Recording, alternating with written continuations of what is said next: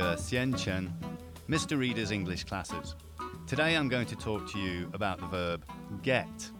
Well, the first thing I want to mention is there's a difference between American and British English in the way that this verb is used.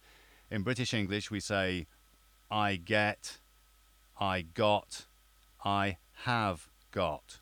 Okay, in American English, it's I get, I got, I have gotten.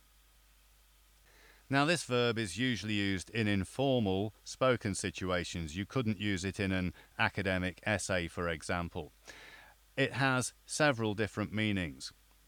The most common one is to receive something. Like, what did you get for Christmas? What did you get for your birthday? What did you get for Valentine's Day? Oh, I got a big bunch of red roses. Beautiful. My husband really loves me.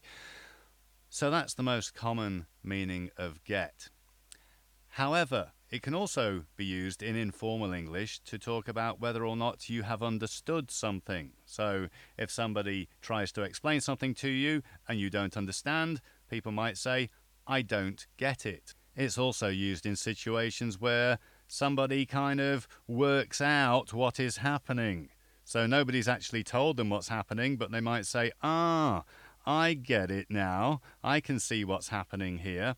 So, again, used to describe that they have understood something. Get can also mean to become. So, for example, oh, I'm ill, I'm sick, I feel terrible, I want to get better. Or Sarah practices her violin every day, so she gets better every time I hear her.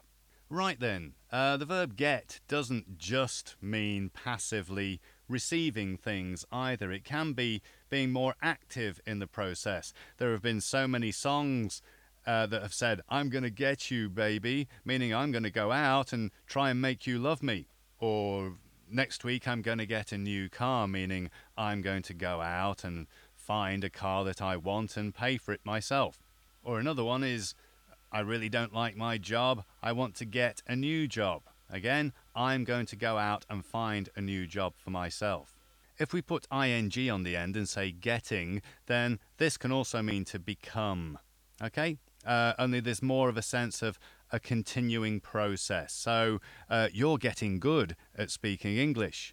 Uh, she's getting good on the guitar. I'm getting old. Oh no.